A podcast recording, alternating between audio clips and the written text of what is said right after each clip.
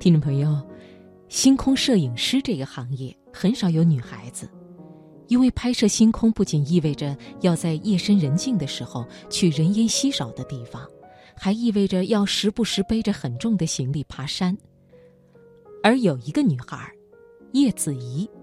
一个外表看似柔弱却有着独有的韧劲和执着九零后北京女孩，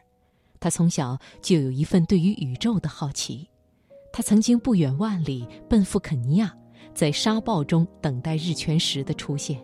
也曾经只身前往新西兰，感受那里最纯净、最清澈的星空，甚至背着五十公斤重的设备，在零下二十五度的北极，见证了万年一遇的日全食。我们今晚首先开始的读人物，就请你听叶子怡的故事，请以星星的名义呼唤我。选自《北京青年报》。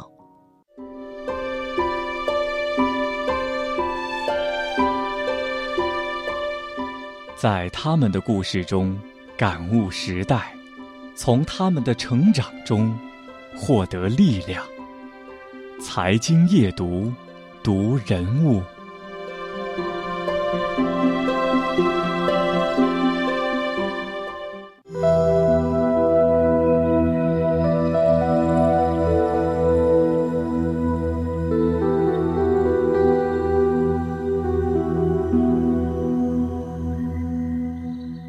每一张构思精巧、绚丽夺目的星空照片背后，其实都会隐藏着失去生命的危险，因为最好的视角永远出现在最糟糕的地方。叶子怡曾与同伴在距离冰岛雷克雅未克十五公里左右的灯塔处拍摄极光。等拍摄结束，准备返程时，他们惊讶地发现，之前的来路因为涨潮已经被海水淹没了。于是不得不背着装备，用手揪着海带往更高的石块上爬去。虽然最终有惊无险，但是叶子怡每每想起这一幕，仍然心有余悸。而在海拔四千七百米的纳木错，还发生过比这更危险的情况。那一次，叶子怡几乎是和死神擦肩而过。据他回忆，自己当时感冒还没有彻底痊愈，而且有一定的高原反应。凌晨两点时，同伴都已经返回驻地休息，但是他依旧强撑着拍摄星空，因为他远远地看见高原低云层中有闪电的痕迹，壮阔的银河从唐古拉山脉向更遥远的地方延伸开去。眼前奇妙的景色让叶子怡只顾着专注于镜头，而忽视了高原变化莫测的天气状况。不一会儿，天空下起了冰雹。他抱着等待天空放晴的希望，躲进距离湖边五米左右的小帐篷里，却不想湖水愈涨愈高，于是只得收拾起装备返程。回到驻地之后，他感到胸口疼痛，喘不过气来。尽管已经向同伴要了一罐氧气，但是呼吸依旧困难，难以入睡。好不容易挨到了第二天清晨，叶子怡出现了咳血症状，同伴们都非常紧张。经过当地急救站的初步诊断，她患了早期肺水肿，大家赶快为她备好医用氧气袋，驱车直奔位于拉萨的西藏军区总医院。医生说：“幸好他就诊及时，否则后果将不堪设想。”尽管星空拍摄条件的严苛性让叶子怡不得不变成女汉子，但是在朋友的眼中，子怡其实也有很小女生的一面。她本人也坦言，自己其实私下里有点爱哭，还是在纳木错拍摄的那次，当时帐篷还没有搭起来。叶子怡独自一人在湖边，从天而降的冰雹噼里啪啦打得她生疼。黑暗中，一种无助的孤独感占据了他的心，泪水顺势而下。回忆起当时的情景，叶子怡说：“就是觉得太不容易了。”但是当我架起机器开始按快门的时候，所有的无助、孤独就全部抛之脑后。我能看见这么美丽的银河，我也希望自己可以把它拍下来，去和更多人分享，让他们看到星空，喜欢星空。与大多数星空摄影师不同，最先吸引叶子怡的并不是摄影，而是星空。十三年前还是高中生的他，在地理老师的指引下，第一次抬头观察天空。由于叶子怡的高中远离市区，夜空晴朗，在这里，他认识了第一个星座仙后座，并且偶遇了人生中第一场流星雨——双子座流星雨。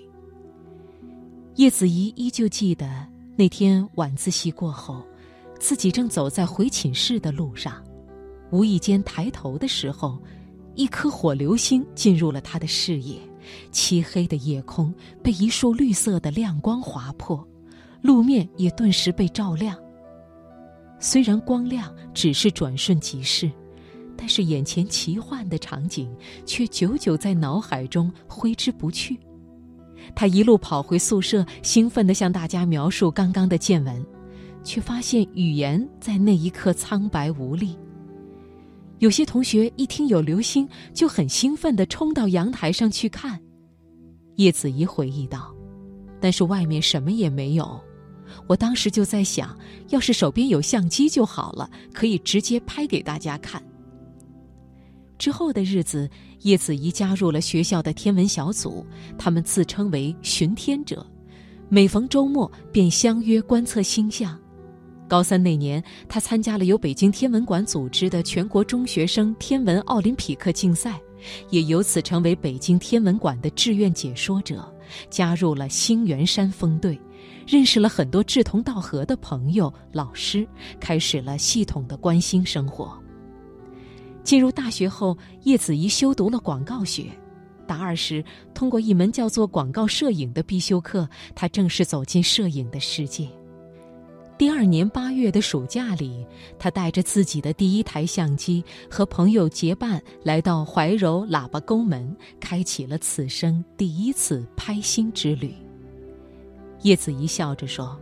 其实第一次拍摄很不专业，没有快门线，鱼眼镜头也是借的，最后拍出来的照片现在看起来也很辣眼睛。”但是第一次拍星的喜悦与惊奇，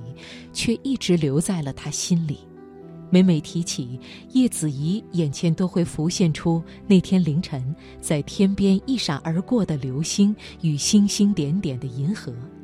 都会想起在公路旁拍摄地发现的格桑花、向日葵，甚至连那破坏了画面美感的恼人电线，也在每一次的回忆中变得亲切起来。随着拍摄的经历不断积累，叶子怡对星空摄影的理解也在不断加深。在他看来，星空摄影是科学摄影和风光摄影之间的一个交集。为了照片的科学性，叶子怡在处理照片后期的时候慎之又慎，尽量不去做过多的调整。而在艺术性的追求上，他坦言自己受荷兰艺术家埃舍尔影响最大。他说。埃舍尔最吸引我的就是他对于构图的创意，他画中的图像并没有重复，但是经过繁复的变化，最后都可以回到简单的原点，这也是我目前思考的一个方向。